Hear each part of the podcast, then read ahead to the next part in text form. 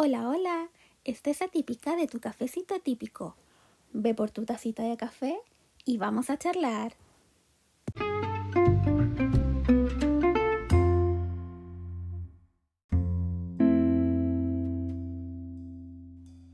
Buenos días, buenas tardes. No sé a qué hora estarán escuchando este nuevo capítulo.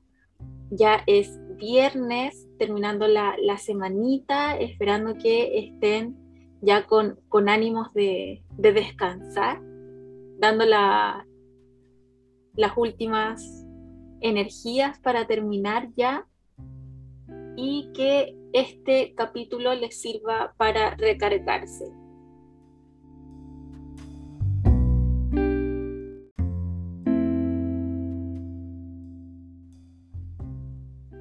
Día vamos a estar con un maravilloso invitado. No he dado ninguna pista aún en, redes sociales, así que va a ser una invitación muy divertida, muy maravillosa, aprovechando también un día muy especial, así que estén muy, muy atentos. Y el día de hoy estamos con Benjamín Fuentes Contreras. Hola. Ah. ¿Cómo estás? Bien, aquí en la hora, en un espacio-tiempo muy diferente, en, en alguna plataforma, súper bien. Estamos bien de salud y estamos todos cuidados y vacunados. Maravilloso.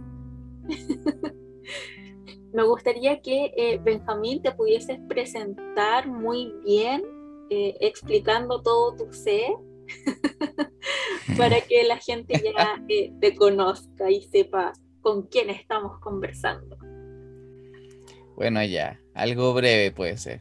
Em, yo soy Benjamín Fuentes Contreras, soy oriundo de Rancagua, soy una persona en el espectro autista, diagnosticado con el, en su época cuando se decía síndrome de Asperger a los 11, 12 años, egresado de dirección audiovisual en la Universidad Católica y el director de este cortometraje que se ha ido promocionando en Instagram y que por cierto tú hablaste en otro capítulo que se llama Hannah, una autista frente al mundo.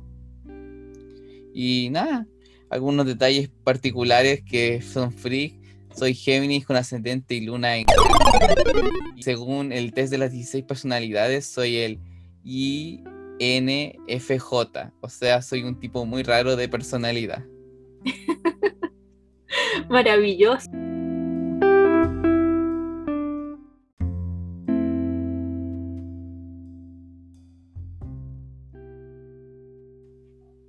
Me gustaría que eh, nos comentaras, eh, vamos a empezar de lleno con Hanna y después vamos a ir ya con, datos personales.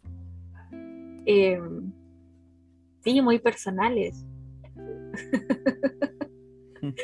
Em, me gustaría saber cómo es que eh, nació esta idea de, de hacer Hanna.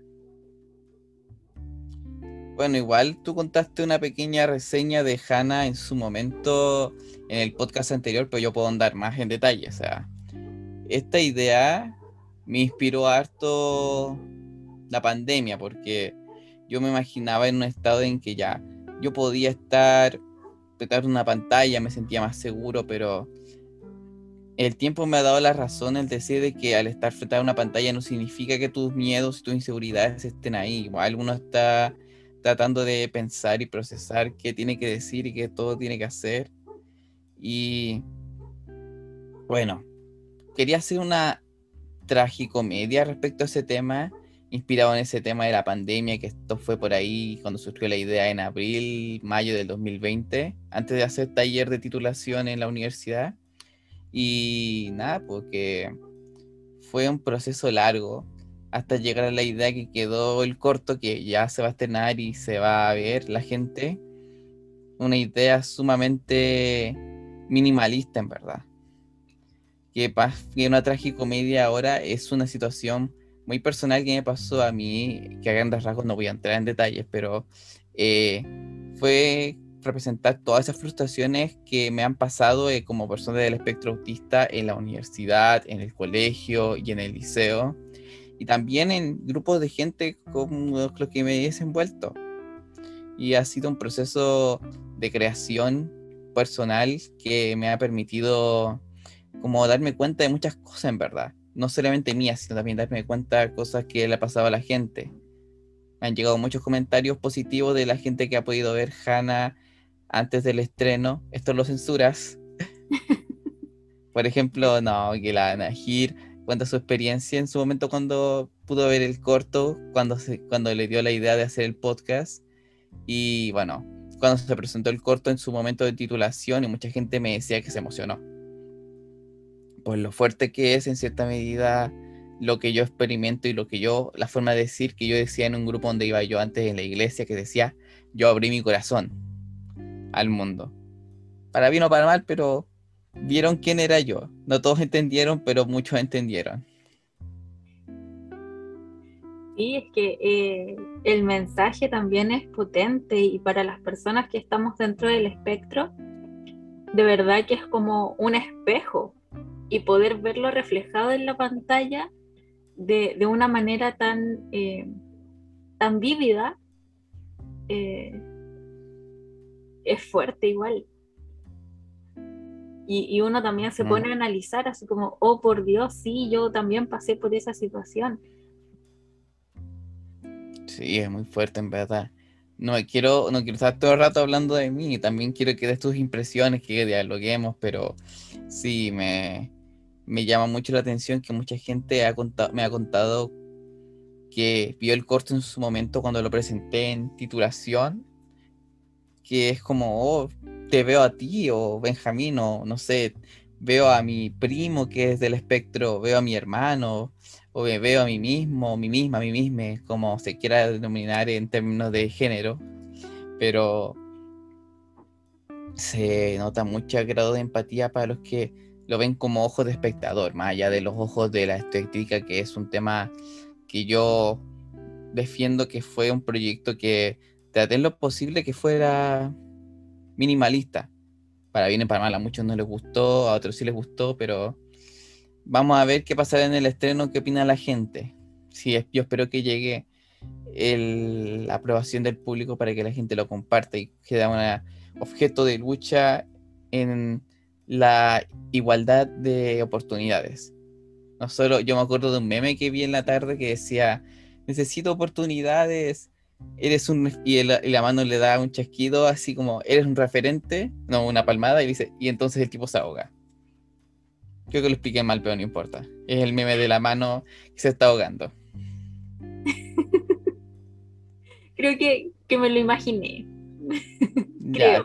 y espero que los auditores de, este podcast lo puedan imaginar con la explicación malísima que acabo de dar.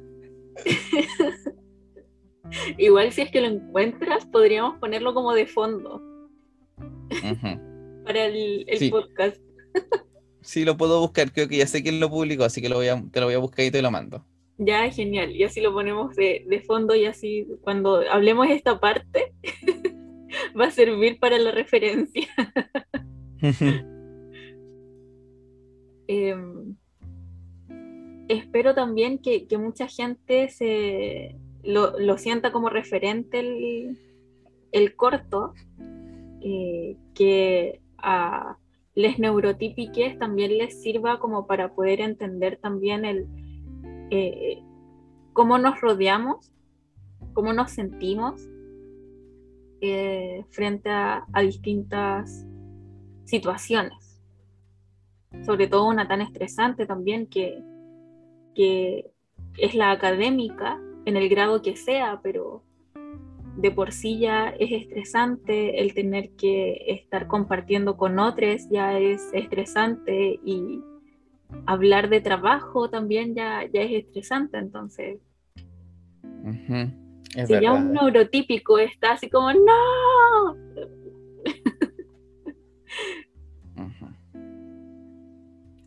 Es un proceso, en verdad. No sé. Espero que, como yo lo reitero, en verdad, que la gente neurotípica le llegue y que también a las neuro, a los, a los neurodivergentes de verdad sea un objeto de lucha, como que eso, espero que sea así. Y no sé, mucha gente como tiene mucha fe en el equipo que está por detrás, que hay que vivir producciones, eh, los equipos de departamentos, las actrices, y bueno, yo también. Me pongo al final porque siempre dicen que los últimos sean los primeros, es como una señal de humildad, yo creo, pero a veces yo soy más arrogante que humildad en toda mi cabeza. Pero está bien, por lo menos desde mi parecer, también hay que eh, ponerse esas banderas de lo hice. Es verdad. Es necesario. En algunos momentos. en otros ya es como. No siempre. No, porque a veces el karma de esa, de la arrogancia uno lo persigue, en verdad. Sí. Hay que tener cuidado cuando uno se expone de esa manera. Pero, por lo menos a mi parecer, me, gustó mucho el, trabajo, me gustó mucho eh, la actriz de Hannah. Debo admitir que me gustó mucho cómo, cómo lo pudo interpretar. Em, cómo pudo también no caer en el, ¿cómo decirlo? ¿En, el, estereotipo? Ah. Eso mismo. Sí, porque por lo menos... Dale. no, no, no, sigue tú en verdad, que no, quiero, esto lo puedo decir después en verdad, no se me va a olvidar, yo creo. Ya, que em, las visiones o, los referentes de eh, autistas que tenemos, por lo menos en este último tiempo, es eh, The Good Doctor, Atypical, que para empezar ya, ya son hombres, son personas de otra nacionalidad. Eh, y si ya empezamos como a profundizar un poco también en, la trama, son personas que han tenido una muy buena oportunidad y un muy buen eh, equipo protector. Por ejemplo, en el caso de, de Sam en Atípica en la familia. Eh, en cambio, en, el corto se, puede también desligar eso y se ve solamente a la persona. y, saber desenvolverse como, como persona única eh, frente a un momento hostil es genial. Es verdad, sí. Bueno, contando lo que iba a decir respecto a el estereotipo, debo decir que igual fue como lo que yo quería evitar, en verdad. Como que yo, cierta medida, investigué harto, hablé con gente de la, del colectivo Asperger Girls, que aprovecha ese lugar, hola. y en verdad, ellas, este colectivo, dos personas en particular, me ayudaron en mostrarme cómo se podía representar el espectro físicamente, pero me dijeron que más que lo físico era lo de la cabeza, lo mental, o sea, cómo se procesan las emociones, cómo se procesan los estímulos, y en verdad eso es algo que yo te dije, pucha, tiene sentido. O sea, yo en verdad estoy según el diagnóstico me dijeron que tenía un Asperger leve, pero al final de cuentas cuando empecé, esto fue cuando en la pubertad. En la adolescencia y ahora en la adultez esas características han ido expandiéndose tanto que si no estoy cuidando mi salud mental puedo llegar a explotar y parecer, como se dice en las viejas palabras, a propósito de un libro que de, no de un libro, pero de lo que se decía antes, aprovechando hablando de mi familia en general, le tomaban como un loco, un rayado. Como cuando antes se le decía a la gente de síndrome de Down, mongolitos, simplemente por la cara. Decían, oh, es mongolito porque tiene una cara de mongol y es síndrome de Down. Y no es eso. No es porque yo tenga la mirada perdida, voy a ser autista, sino más bien como, como yo proceso, cómo yo reacciono a los estímulos. Y en verdad, respecto a esos referentes, bueno, yo ocupé un referente demasiado exagerado, no sé si exagerado, pero un referente que en verdad de un, de un grado de autismo muy severo, que es el de Temple Grandin. La activista que, de Estados Unidos de la, y ganadera, a la quien le hicieron una biografía donde actúa la actriz Claire Danes, Dennis, no me acuerdo cómo se pronuncia el nombre, pero si son fanáticos freak, ella es la, la actriz y la protagonista de Homeland y la película es de HBO y la cosa es que la película muestra mucho esta experiencia del personaje estando en crisis todo el rato. Y yo me preocupé mucho de que la actriz tuviera esa conexión con el personaje de tal manera que pudiera sentir a Hannah en ese personaje. La Javiera Velázquez, que es la actriz de Hannah, hizo un muy buen trabajo y encuentro que permitió que yo al menos pudiera sentir toda esa sensación. Al principio yo quería algo más estereotipado, pero la Javi le dio ese toque más de humanidad, más de mental. Y yo creo que en los castings que yo le tuve que hacer antes de, antes de presentar el proyecto de la universidad, me dijo, ya, esta es mi actriz. Y mucha gente me dijo, no, que la Javi Velázquez es muy buena actriz y interpreta muy bien a tu personaje, incluso antes del rodaje. Y en verdad estoy muy contento de lo que salió de la actuación de ella. Es lo que más elogió del corto. Sí, es que de verdad que le salió muy bien. Eh, no, como que me quedo sin palabras para poder decir lo maravilloso que, que le salió porque no, no podría como explicarlo más a fondo. Pero por lo menos uno como que se puede sentir, una como mujer se puede sentir representada cuando la ve y, no caer en, los estereotipos que uno pensaría que, eh, por ejemplo, el que no esté mirando a la cámara podría ser un distractor pero, pero no lo es. Y en verdad eso, como que yo le dije que la mirada y también la forma de hablar fueron un elemento que, harto que traje harto con ella y en verdad yo le insistí harto que se notara, no se notara su acento, pero su acento de chilena neurotípica, pero en verdad sí se puede decir que es neurotípica porque yo creo que todos tenemos un grado de neurodivergencia, en verdad. Pero más aún, y más aún en la pandemia, pero me he dado cuenta que ella habla así, ella habla como si el personaje, en verdad. Y eso fue como algo que dije, oh, y lo he estado viendo en retrospectiva, como veo los videos que, por ejemplo, suben sus redes sociales, o una publicación que subieron hace poco la productora que decía, ella invitando al corto. En verdad, ella habla así. También, bueno, lo digo referente para que los que no hayan visto el corto todavía y vieron el tráiler. Es por eso Pero para quienes quieran ver el corto, se estrena justo hoy. ¡Qué maravilla! Es verdad. Sí.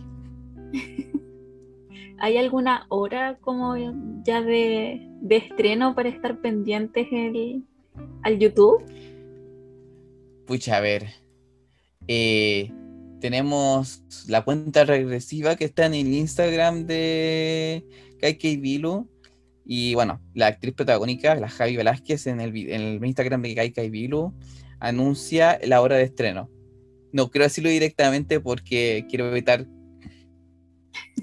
que se me salga, porque no estoy seguro si es que la gente. Bueno, quiero generar expectación, quiero que la gente se, se tome el teléfono mientras está escuchando el podcast y como, a ver, a ver, a ver, ¡Oh! esta hora es, eso. Quiero inspirar a la gente que lo busque ellos mismos, como que vean la cuenta regresiva y como, oh, queda tantas horas, queda tantas horas. Así que lo siento, no voy a decir la hora especial. Soy malvado en cierta medida. Ah. No, pero, pero está bien. Así que aprovechen ahora mismo de ir a revisar sus teléfonos, a ver si es que queda tiempo, si es que se está estrenando justo ahora, si es que ya se estrenó. Así que aprovechen de revisar el Instagram de Kai Kai Bilu. Em, es Kai Kai Bilu Producciones, todo juntito. Exacto. De todas maneras, igual voy a dejar el, el link. En Instagram. El Instagram en el postproducción. Igual que la vez anterior, va a estar el tuyo, el de la productora y eso.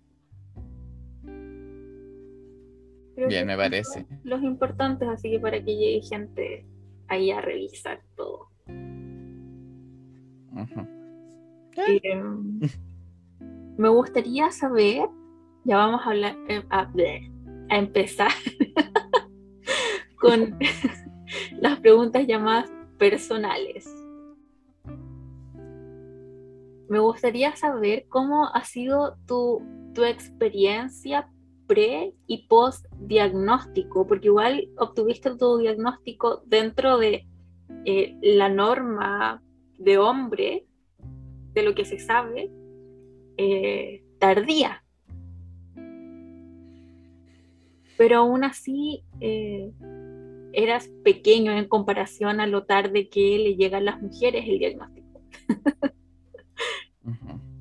Así que me gustaría saber este eh, pre y post diagnóstico, cómo fue también tu proceso, si es que te lo comentaron desde un principio, porque también hay familias que, que lo esconden. Entonces me gustaría saber como todos esos detalles de Copuchenta nomás. No, sí está bien. Voy a ver cómo lo puedo contar, porque igual son varios momentos largos, un proceso largo en verdad, pero puedo ah, resumirlo. Todo empezó cuando yo nací. Ah. no, no, no, no, pero fuera de chiste, fuera de chiste. Yo nací, creo que... No, nada que ver, estoy dando la cacha. no, voy, empecemos de nuevo. Mira, eh, mira, lo que pasa es que con el diagnóstico yo en verdad no sabía mis papás decían, oh, mi hijo tiene algo, como que decían, ¿qué le pasa a mi niño que no tiene amigos? ¿Qué le pasa que es muy solitario, que hace tantas cosas y todo? Me llevaron a una psicóloga cuando era muy chico, en verdad, y me dijeron, no, su niño es muy inteligente y era. No se quedaron con, conformes con ello y yo, mientras tanto, estaba en las nubes, por decirlo de alguna manera. Estaba en la cueva de Platón, si se puede decir. Y yo empezaba ahí a ver sombras, que eran las sombras de mi cabeza. Estoy hablando alegóricamente una forma de decir que estaba pensando, no, que quiero hacer películas, que me gusta escuchar música, que me gusta ver tele, que me gusta imaginarme situaciones, cosas por el estilo. Hasta que a los 11 años me llevaron a un psicólogo acá en Rancagua, donde yo vivo, y me dieron el diagnóstico. Después me llevaron a la neuróloga que me dio que rectificaron el diagnóstico, donde sí, súper proceso como político, como que ya es como el diagnóstico del psicólogo fue lo que se votó en la Cámara, en el, en el Congreso, y la publicación en el diario oficial fue lo que me dijo la neuróloga. Y a partir de, empezó, de eso empezó la acción, que fue como a los 11, 12 años, y empecé a ir a Santiago a un centro de, de ¿cómo se llama esto? De, de habilidades sociales, donde tuve que aprender poco a poco cómo adaptarme a este universo. Y yo no sabía qué era el Asperger, no sabía qué era el autismo, yo solamente iba porque mis papás me decían y recién vine a interiorizar, cállate, por una, un evento demasiado extraño, que fue como la, fue como el, yo le digo el chivo expiatorio a veces, o a veces le digo el momento de inflexión, que fue el terremoto del 2010. Gracias a Dios no me pasó nada, no perdí mi casa, no perdí nada de, mi, de mis familiares, todos estábamos bien, pero yo estaba muy asustado. Y llegué con mucho miedo a de vuelta a clases, sabiendo que iban a haber réplicas, que podía haber otro terremoto, no sabía qué iba a pasar, estaba muy desnudo frente al mundo. Y empecé a salir de esa cueva de Platón así súper atemorizado, empecé a ver que había una luz allá más allá y esa luz era el autismo. Y en ese momento le decía Asperger. Y empecé a darme cuenta que me hacían bullying, empecé a darme cuenta de que no me iba bien con las mujeres, neurotípicas, si se le puede decir. Y también poco a poco empecé a tratar de aparentar que no era eso, que no era Asperger. Y me empecé a dar mucha vergüenza mismo saber que tenía algo. No decir que yo era así, sino más el autismo y el Asperger como una enfermedad, como si muchas muchas veces se usa el tema del de rompecabezas azul, como que te falta una pieza, te la ponemos y te estás curado. Yo pensaba eso antes y nadie me lo dijo. Y mis papás creen en esa idea solamente que yo creía eso simplemente pensando que quería ser un neurotípico. Yo quería ser, yo quería toda mi adolescencia y joven adultez, hasta algunos años atrás, quería ser un neurotípico, pero no podía hacerlo porque mi esencia no es esa. Y entonces empecé a cuestionarme estas cosas, cuestionarme mis relaciones, Y entrando a la universidad tuve que darme cuenta de que toda esa postura retrógrada respecto a mí mismo, más otras ideas que tenía de mi vida, tuve que empezar a dejarlas de lado y empezar a conocerlo. Me fui al, al departamento de inclusión de la Universidad Católica donde estudié yo, que se llama el PIANE, que un consejo para los que, que escuchan el podcast que están en la Católica, vayan al PIANE, que los van a ayudar harto en términos académicos. Y si no van al psicólogo, vayan al psicólogo también, porque también ayuda harto. Yo empecé a ir al psicólogo, esto es muy personal, pero yo empecé a ir al psicólogo en la antes de la universidad por un tema de frustración. Tenía que empezar a lidiar con el mundo profesional. No está mal hablar de salud mental. Si yo encuentro eso en verdad. Y ahora estoy en este proceso de todavía aceptación, pero más cercano a, la salida de la cueva de Platón y darme cuenta de que toda esa sombra era mentira, así que lo verdadero estaba afuera no es mi idea regresar atrás y decirle a mi, al cabro chico que, de que era antes que todo lo que yo quería era mentira, sino más bien seguir hacia adelante. De repente voy a caer, la vida es cíclica y todo, pero estoy en eso. Y nada, pues, o sea... la, eh, referencia de Platón. Sí, es que a mí me gusta, aparte del cine, la música y la literatura, me gusta la filosofía. De hecho, ahora estoy leyendo el libro muy denso que se llama El mundo como voluntad de representación de Arthur Schopenhauer. O sea, un autor muy pesimista en verdad. Los que, son de filosofía van a cachar de que hay que leerlo con paciencia. Yo tengo que leerlo a esta hora de la noche para poder concentrarme, si no por el ruido yo no puedo leerlo. Pero me, yo, soy de esas personas que trata de... Yo agarro para adentro, como decía este cineasta chileno que falleció y cumplió 80, y había cumplido 80 años, Raúl Ruiz él decía, yo lo que tomo, lo que veo, lo echo para adentro, lo agarro y lo empiezo a aplicar en mi mundo. Y este mundo es el cine, el arte en sí. Qué hermoso. Me, parece muy importante tu, relato, sobre todo si es que nos llegan a escuchar, eh, por ejemplo, eh, madres y padres de, de autistas, de niñas autistas, para estar pendientes también eh, a lo que les está pasando, a lo que piensan. Que no es solamente como, como se muestran al mundo, sino eh, el mundo interior. Eh, que, acudan al PIE, que les pidan psicóloga o psicólogo o Piane, Piane. Sí. sí. en la universidad se llama Piane. No sé si es que habrá algo parecido en otras universidades, pero existe algo que se llama el PIA en los colegios municipales, ¿cierto? Sí, entonces tú cachai más esas cosas porque tú estás metida en ese mundo laboral. Yo no, yo estoy en el mundo de las artes. Sí, tienen que acercarse por lo general en, las universidades, en los DAEM, tienen eh, esa información y en los colegios se tienen que acercar al PIE. Al PIE. Sí. Y buscar también un colegio que tenga pie, porque no todos tienen, y no todos tienen eh, los profesionales que necesiten. Así que también estar averiguando bien ahí en profundidad cuáles son los profesionales que tiene el pie el colegio y si es que el colegio tiene pie.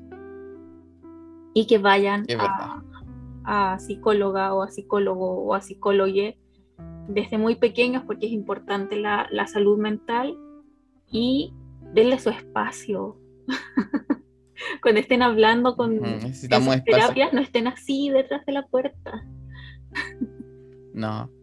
Yo de hecho cuando voy al psicólogo, cuando iba al psicólogo, yo empecé a ir, yo iba solo, la, iba acompañado las primeras veces, las primeras dos o tres veces, y después empecé a ir solo por mi cuenta. Yo me podía manejar solo viajando por Rancagua, después viajando de Rancagua a Santiago, al psicólogo.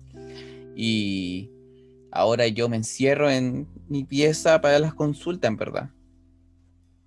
O busco un lugar cómodo para poder concentrarme y poder estar ahí. Y nadie me molesta. Mis, papás no están ahí pegados a la puerta y escuchando como, oh, ¿qué le pasa a mi niño y todo? No, no es eso. Pero sé que mucha gente piensa que el psicólogo va a curar todo. El psicólogo lo que hace es un proceso de guía cognitivo para la persona, ¿cachai? Como si bien la persona está con su tema, uno lo guía para buscar soluciones, soluciones de la psique. Exacto. Como se dice por ahí. Sí, para poder dar herramientas también para poder desenvolverse en algunas situaciones, sobre todo en las emocionales, poder eh, canalizar la, ira, eh, que si uno siente ira, poder canalizarla de una forma más positiva que, explotando, que solemos hacerlo. De hecho, me acordé a propósito de canalización de la ira, solo como dato freak, yo soy súper disperso a veces en muchas cosas y me empiezo y soy de pensamiento rizomático, así como diría Gilles de Luz, eh, un pensamiento que se da por muchas ramas. Y me acordé del documental Some Kind of Monster de Metallica, que narra la experiencia de este disco, que para muchos es el más malo de Metallica, que trata sobre esta canalización de ira de todos los miembros que están a punto de separarse después de tantas crisis que vivieron, el alcoholismo del vocalista y todo. Y yo recomiendo ese documental porque para mí fue un proceso para darme cuenta que ya hay que canalizar la ira de una manera positiva, ¿cierto? Sabiendo que no voy a dar spoiler, bueno, ya voy a dar el spoiler. La banda está acompañada por un psicólogo durante toda la película para mostrar ese proceso como de introspección de cada uno Así que vean la película, está en Netflix. No sé cuánto tiempo estará, pero yo la vi por Netflix. Y respecto a eso, la organización del aire es muy importante para las personas del espectro y cualquier neurodivergente, porque si no, vamos a darle el gusto a los que creen en el estereotipo del neurodivergente recagado del mate, por decirlo de alguna manera. Sí, eh, insisto, salud mental es súper importante. Eh, sobre todo también por los porcentajes de depresión que eh, hay en, los neurodivergentes. Eh, problemas también en cuanto a, TCA y, y, varias también hay dificultades en cuanto a diferentes aspectos. Así que es necesario estar con, alguna psicóloga y si es necesario también llegar a psiquiatra. No, tomemos tampoco eh, ver esto como por escalones, de voy al psicólogo porque estoy loco y si ya estoy demasiado loco ir al psiquiatra, sino que es necesario. no, en verdad, todo se complementa en verdad. Uno puede complementar el neurólogo, el psicólogo, el psiquiatra, el psiquiatra, incluso ir a confesarse con el cura, ir, no sé, a un retiro espiritual o ir a una terapia que alternativa o cualquier cosa que se haga, aparte del tema clínico. Yo soy esa persona que trata de incorporar todas esas cosas porque pienso que una sola no te va a ayudar. Y me he dado cuenta con el tiempo, el tipo me ha dado la razón, al menos para mí. Y la espiritualidad también es, es importante de acuerdo a lo que uno crea. Eh, insisto, me, gusta mucho cómo, cómo relatas tu, tu pasar, eh, cómo te fuiste sintiendo también a través del tiempo, porque, insisto, es, es distinto, se vive distinto cuando a uno le dicen desde antes de, notar estas diferencias que, que ella es autista, a cuando ya lo, busca como para decir, ok, sí, esto está, estaba bien, no era que fuera raro, que eh, fuese excéntrico, que fuese, no sé, mala, sino que era que soy autista. Que es como pasa cuando los diagnósticos ya son en, en la adultez. Es verdad hay algunos que se lo toman con súper tranquilidad. Ponte, yo escuché la entrevista de Diego Infante, a propósito que fue candidato constituyente y es activista del espectro autista en Santiago. Y él cuenta que el saber el diagnóstico ya adulto, adulto, como a los 24, 25 años, él se sentía aliviado. No es como que, oh, tengo otra piedra en la espalda, sino como que estoy aliviado porque ya sé qué es lo que pasa conmigo, qué pasa en mi cabeza. Así que ahora él está dando todas sus charlas motivacionales en todo Chile, tratando de ayudar a la gente a las familias, a los, a los niños, a las niñas, perdón, y ser un referente para Chile. Sí, sí, es importante tener, tener referentes y, y conversarlo. Como, como dato muy personal, eh, mi hija es autista. Ella tuvo su diagnóstico el año pasado, lo conversamos, ella sabe perfectamente de qué se trata. Eh, le he hablado también siempre de que todos somos diferentes, no, no importa si es que tienes un diagnóstico o no, todos somos diferentes porque tenemos distintos gustos, nos gustan distintas cosas, dije lo mismo pero en distintas palabras maravillosas. Pero en fin, todos somos distintos. pero este año ella estaba, eh, por lo que me comentaba la psicóloga, eh, ya identificando ciertas diferencias. Ya ella se estaba sintiendo diferente al resto. Y yo también justamente este año obtuve mi diagnóstico. Entonces, después de saber esto, de que ella ya se sentía distinta y que no tenía un mayor referente, eh, yo para calmarla le dije, hija, yo también tengo mi diagnóstico, también soy autista. Y aquí estoy. ¿Me siento diferente? Sí, y me gusta, porque es bueno ser diferente. Marcar distintas pautas, hacer distintas cosas, porque si uno no pensara distinto, tampoco habrían avances en distintas áreas. Mm. Me dijo, oh, sí, tienes razón. Y, y, ahí se empezó a calmar también porque tiene un autorreferente también muy, muy cercano. Es verdad. Si no hubiera diferencia, no existiría el mundo, verdad. Exacto. Y no tendríamos nada de lo que tenemos ahora. Sí. Estamos muy densos, en verdad, en este momento de la conversación. no sé, si quiere, siga preguntando, siga preguntando. Esto, no sé cuánto de rato dura el podcast, pero bueno, ahí.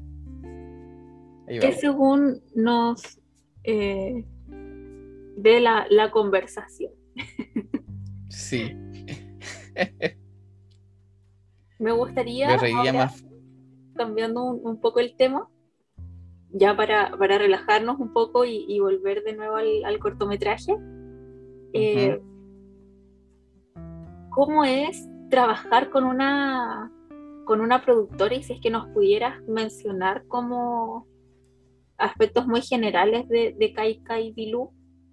Si es que están recién empezando, si es que tienen algunos trabajos anteriores. Eh, cómo es trabajar con, con ellos. Con ellas en verdad, porque son las dos son las dos que son, forman Kaika y Bilu, por los que conozco, no sé si hay más gente. No he entrado en detalle en ese detalle, pero qué redundante. Eh, la productora es, nació de esta necesidad de contar historias de carácter social. Ellos tienen, ellas tienen su cortometraje que es TAD o TAT, como le quieran decir, que se estrenó el año pasado, poco antes, unos dos meses antes del, del rodaje de Hannah.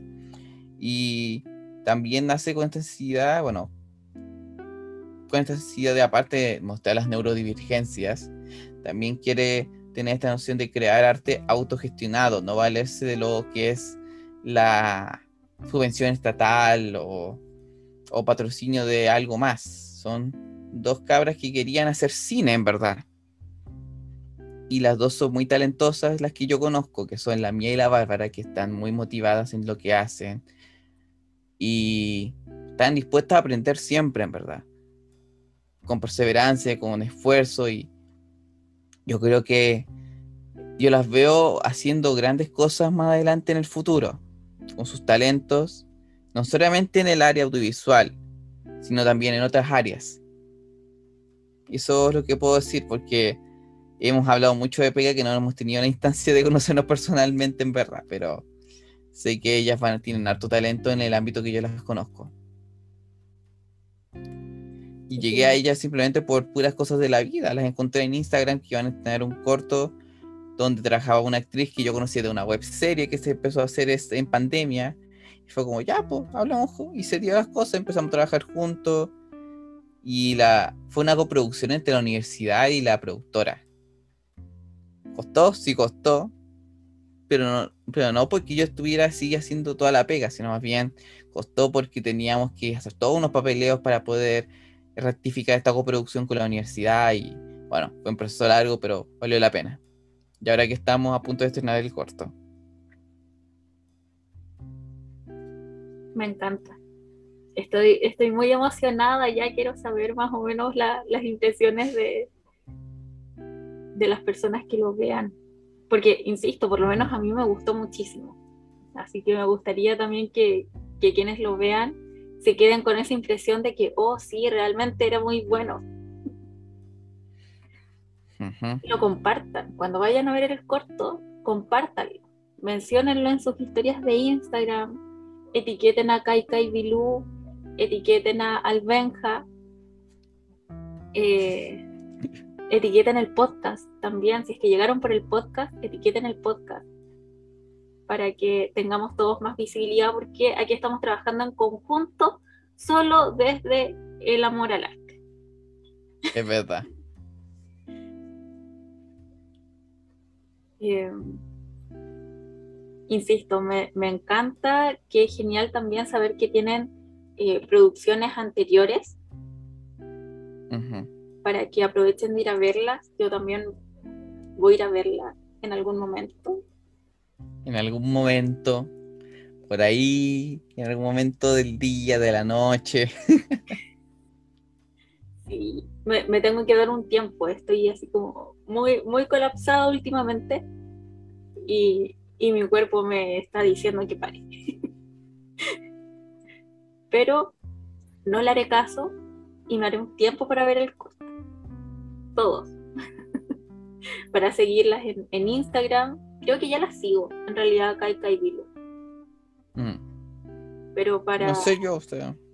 Para estar al tanto de, nuevas producciones.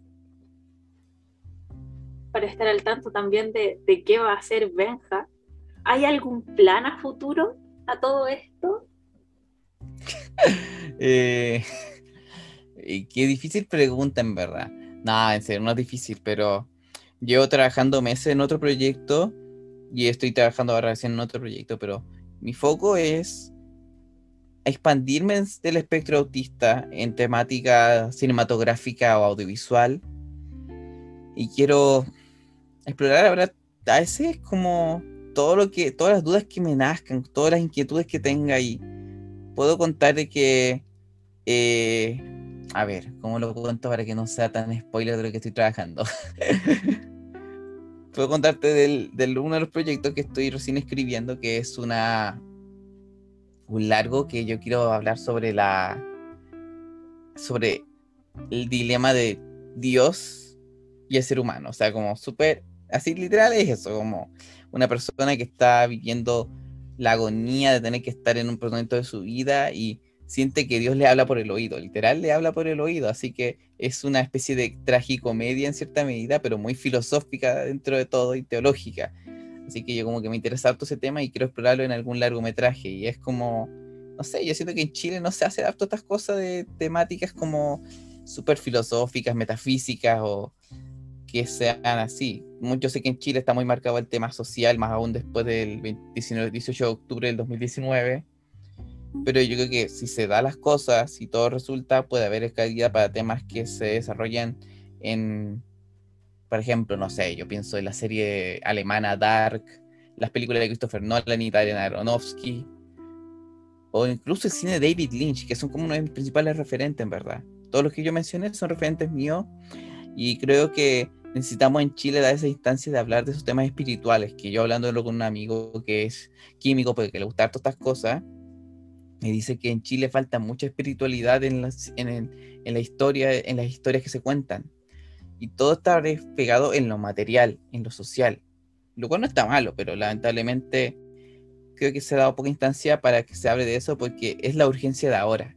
Ya llegará el momento en que podamos hablar de, no, por ejemplo, hacer la película catequística de como, oh, no sé, yo estaba en el pecado, pero ahora estoy con Dios. No necesariamente eso. Puede ser, pero no necesariamente eso, sino más bien como oh, tengo mis dudas, ¿cómo salgo de esto? Yo de hecho me acuerdo todavía, vuelvo a citar a Raúl Ruiz, él decía, el cine chileno tiene la característica de ser triste, que hablamos de todas nuestras tragedias sociales, en verdad. Y yo creo que más allá de eso, también tenemos que, podemos hablar de nuestras tragedias espirituales que nos incomodan, claro que nos incomodan. Yo conozco gente que le incomoda hablar de sus dilemas de fe, sus dilemas de su lugar en el mundo, sus dilemas existenciales, el sentido de la vida, porque les quita tiempo, les calienta la cabeza, pero creo que es necesario hacerlo para a veces nutrirnos de lo que hacemos. No sé, háblense de Gastón Sublet o el profe Maturana que falleció hace poco, incluso el profe Massa. Todas esas personas se encargan de hablar de esos temas acá en Chile y siento que no lo estamos aprovechando. ¿Quién dirá que en su momento cuando fallezcan, no sé, ya falleció Humberto Maturana, pero cuando fallezcan, no sé, este Gastón Sublet o el profe Massa, ahí van a empezar a hablar de esos temas como, oh, qué importancia le teníamos. Pero yo voy a ser el precursor de eso, yo lo vengo diciendo desde mucho tiempo antes, en este podcast. Es el día del estreno de Hanna y yo quiero hablar de esos temas ahora, o en dos años más, si es que se da la instancia que pueda desarrollarlo, porque todo este proceso está todavía en verde, pero yo quiero hablar de esos temas. Eso. Sí, me parece genial, me parece súper importante el, ir abarcando más temáticas eh, en cuanto a, lo cinematográfico en, en, Chile, porque sí, estamos como muy acostumbrados a, a las tragedias, muy acostumbrados a, lo social y, muy acostumbrados también a, una comedia que es muy básica. Cuando, cuando es comedia es una comedia demasiado básica en donde se termina denigrando a un grupo social. Llámese la película de Nicolás López, este me salió. Ah. no lo quería decir, pero ya, ya lo dije. Lo siento, pero los, neurotípicos o los, neurodivergentes, perdón, los neurodivergentes, particularmente los del espectro autista, no tenemos filtro. Así que si yo lo dije es porque había que decirlo. Y no lo pensé, lo dije. y yo no lo voy a borrar. porque estábamos pensando en lo mismo. Me encantó ese, ese momento de conexión.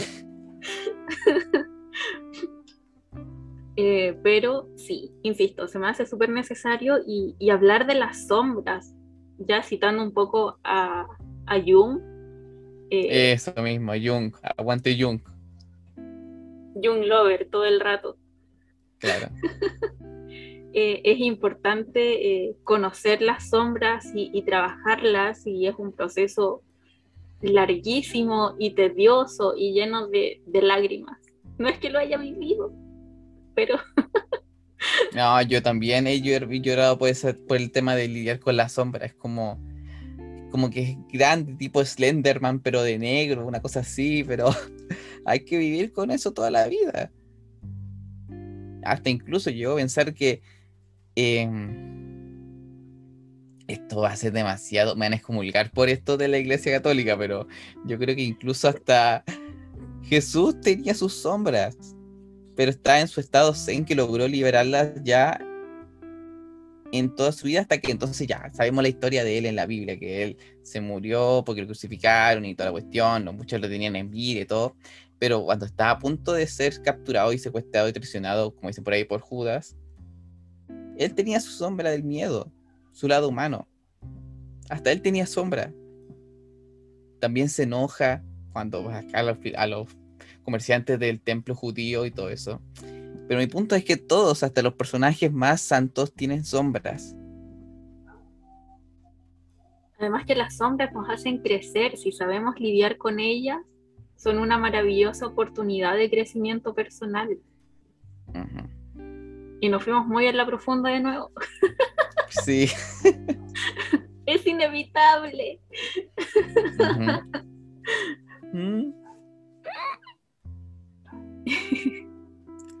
ya que sigue. ¿Qué sigue? A ver. Eh, creo que en realidad por, por la hora ya tendríamos que, ir cerrando este capítulo, pero los invito a estar atentos porque con Benja también estamos planeando más cosas para poder saber sus inquietudes, poder captar preguntas para poder hacérselas personalmente a, Benja, así que estén atentos a nuestras redes sociales porque estamos planificando por ahí algo, aparte del podcast. Eh, mencionar también que cualquier proyecto que tengas, que, vaya a salir y, que necesites apoyo, aquí estaremos con el podcast si es que sigue vivo. Esperemos que sí. Ojalá que sí. Por lo menos hasta ahora ha ido bien, así que eh, espero que podamos reencontrarnos en alguna nueva producción. Y, agradecerte también por, tu tiempo. Tuvimos varios impases antes de, de esta reunión. Así que... sí que las hubieron. ¿Ah? Sí que las hubieron en verdad. Sí. me hubiera reído más fuerte y decía hace un rato que hubiera reído más fuerte, hablado más fuerte, pero en verdad estamos en la hora en que mi hermano chico se queda dormido y no quiero despertar. Estoy encerrado en la pieza del tercer piso de mi casa para no meter ruido. Oh. Pero ese detalle anecdótico, en verdad, para que sepan de que estamos todos precavidos de que se escuche bien este podcast en el ambiente. Ambiente sonoro, no ambiente emocional. Bueno, también emocional quizás para algunos también, pero bueno. Sí, no, nos preocupamos mucho de eso. Eh, tuvimos que correr un poco la hora también en la que lo íbamos a grabar. Así que, insisto, muchísimas gracias por la espera, muchísimas gracias por estar eh, aquí, muchísimas gracias por responder todas las preguntas, por compartir también cosas muy personales. Eh, y espero que nos podamos seguir encontrando en este espacio eh, de audio. En, realidad nosotros estamos en, video, pero los demás lo, solamente lo van a escuchar, así que en este espacio de audio. Sistema, este medio radiofónico, si se puede decir. Exacto, eso mismo. ¡Qué tecnicidad! No, pero necesitaba la, palabra correcta, se me había ido. Ya. Así que muchísimas gracias. Em, y eso, estoy de verdad que, muy agradecida por, por, haberte acercado también para poder ayudarte con, con... Se me fue la palabra. Con todo. Con todo. Con la difusión. Eso, difusión. con, con la difusión de Hanna, por eh, te agradezco por haberme invitado también a, verlo antes del estreno. Así que de verdad que, estoy muy agradecida por, por todo y tengo mi corazoncito lleno de amor. igual. Así que antes de terminar voy a hacer el último voy a dar el último sonido que siempre hago cuando me miro al espejo. Esto es muy personal. No, no, mejor no lo hago. O si lo hago, no sé. Ya lo dijiste, no lo voy a cortar. Bueno, ya. Es como, no sé, estoy viendo esto no. Así como ese sonido medio sensual que hace la gente, yo lo hago a veces con el, registro más grave en mi garganta, que lo estoy usando ahora por el, el silencio, y lo hice. Sonido registrado. Claro. Muchísimas gracias por compartir todas tus eh, experiencias, insisto, de verdad que, sirve mucho como, referencia, eh, sirve mucho también como conocimiento a, los neurotípicos que dejen de encasillarnos también en, en un estereotipo de que podemos hacer más cosas Así que eh, genial. Muy, muy agradecida por, todo. Gracias. Así que ya eh, vamos a terminar. Muchísimas gracias también a quienes nos escucharon, a quienes estuvieron todo este tiempo eh, escuchando nuestras risas. nuestros momentos densos también. Seguime en Facebook que tengo Facebook, seguime en Instagram que tengo Instagram, che. Ah. Voy a dejar todo linkeado también para que lo sigan en todas las plataformas. Así que eso, que estén muy bien. Besitas, besitas a todos. Adiós. Adiós.